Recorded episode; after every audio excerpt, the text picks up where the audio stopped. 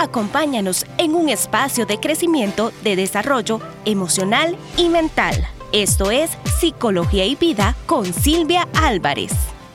Hola, ¿qué tal? Soy la psicóloga Silvia Álvarez. Un gusto estar nuevamente con ustedes en este día, trayéndoles herramientas de vida a través de este canal y a través de este tema tan importante que hoy vamos a desarrollar. ¿Cómo nos podemos levantar cuando hemos tenido una pérdida? Las personas muchas veces me preguntan, es que ¿cómo hago para, para quitarme este dolor por la pérdida de un ser querido? ¿Cómo hago para superar este dolor? ¿Cómo hago para superar esta pérdida? ¿Cómo logro levantarme después de que siento que todo se me ha derrumbado? Eh, ¿Cómo hago para levantarme, retomar mi vida luego que he perdido la empresa donde le dediqué tanto tiempo o he, perdido un trabajo donde dediqué tantos años de mi vida. Y yo sé que en medio de, estas, de este año que hemos estado viviendo el, con todo esto de la pandemia, el COVID en todas las naciones, ha habido tantos duelos y tantas pérdidas, no solamente de cosas económicas y de infraestructura y de empresas, eh, pero también ha habido pérdidas inclusive de, de muchas cosas a nivel personal, pérdida de seres queridos, pérdida de las familias, de un matrimonio. Y muchas personas preguntan, ¿cómo hago para superar esto? ¿Cómo hago para levantarme después de una pérdida? Y es que una pérdida no, no, no solamente se refiere a, a, un ser querido que ya no está, sino también pérdida es aquello que ya no tienes y que antes disfrutabas, ¿verdad? Aquello a lo que le diste todo tu tiempo, toda tu pasión y ya no cuentas con eso. Entonces, eso también es considerado una pérdida y empiezan los sentimientos de duelo, es esa tristeza profunda, es esa, eh, ese desánimo y una serie de características y de, y de señales que acompañan al duelo, como también trastornos de alimentación, de sueño, inclusive algunas personas viven eh, etapas de tristeza muy profundas y también de depresiones, ¿verdad? A través de, los duelos. Entonces, una de las cosas que yo siempre les digo a las personas cuando me preguntan eso, ¿cómo me levanto ante tanto dolor, ante tanta pérdida? Yo les digo, es importante, eh, número uno, poder pasar por las etapas del duelo. Nosotros podemos encontrar este, este ciclo de las etapas del duelo con múltiples este, en verdad, información en las redes sociales.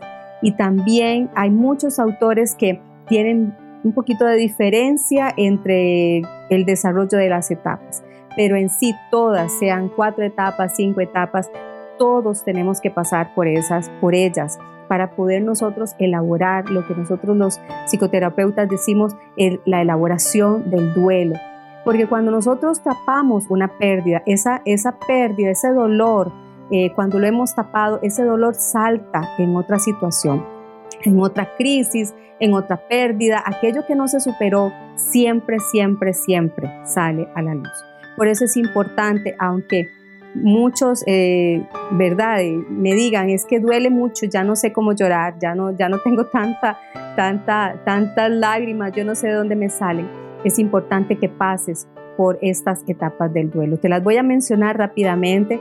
Una es la integración, ¿verdad? Este, eh, es cuando nosotros ya estamos eh, saliendo de eso, pero es, es, es eh, la primera etapa del duelo, es ese aturdimiento inicial, esa negación, cuando nosotros nos dan esa mala noticia, cuando ese impacto de, ese diagnóstico, de esa pérdida de, un ser querido, de esa pérdida que estás viviendo. Es ese impacto eh, que trae un aturdimiento inicial y también una negación. ¿En qué me refiero con negación? A que tal vez puedes decir, no, eso no me puede pasar a mí, yo, yo no puedo aceptar que esto haya pasado, ¿cómo, cómo me dio esta, esta enfermedad? Cómo me despidieron a mí del pasado, del trabajo, perdón, esto no me está ocurriendo a mí. Entonces a eso nos referimos con negación, que es tanto el aturdimiento, es tanto el shock, el impacto, que a la persona le cuesta muchísimo eh, poder concientizar, integrar en sí misma lo que está pasando. También hay, una, hay un, es otra etapa, ¿verdad? La siguiente es la etapa de lamento, de lamentación, donde la persona empieza a llorar y empieza a ese sentimiento de si yo hubiera llegado antes, mi ser querido no hubiera, todavía estuviera vivo. Si yo lo hubiera cuidado más eh, ahí y yo hubiera estado ahí con él, esto no hubiera pasado. Si yo hubiera puesto más empeño en mi trabajo, tal vez todavía tuviera el trabajo. Entonces empiezas a, ese lamento, ¿verdad? Y aparecen lo que yo, lo que yo llamo eh, esta frase, si yo hubiera.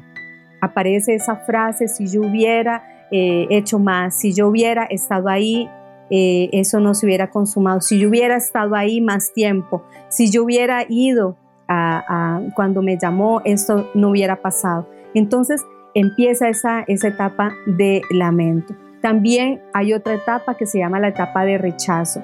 Rechazo de esa realidad, no la acepto. Viene también eh, el miedo, ¿verdad? La ansiedad del futuro, miedo a estar solo, miedo a no poderse levantar, miedo al futuro, miedos que empiezan a generalizarse a tal punto que algunas personas quedan en sus casas porque no quieren salir, no quieren relacionarse con nadie.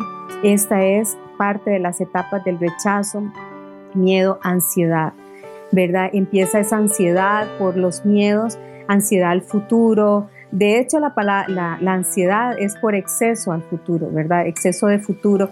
Y empieza la persona a preguntarse cómo voy a pagar la casa si no tengo trabajo, cómo voy a traer alimentación si no encuentro trabajo, este, si ya perdí la empresa, cómo voy a, pagar las deudas, cómo es esa ansiedad por una serie de preguntas que se hacen sobre el futuro.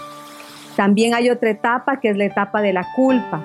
Entonces la persona se siente culpable por no haber hecho lo más de lo que tenía que haber hecho. Hay una etapa de enojo, se enoja contra sí mismo, se enoja contra los seres queridos, se enoja contra Dios. Y hay una etapa de resignación.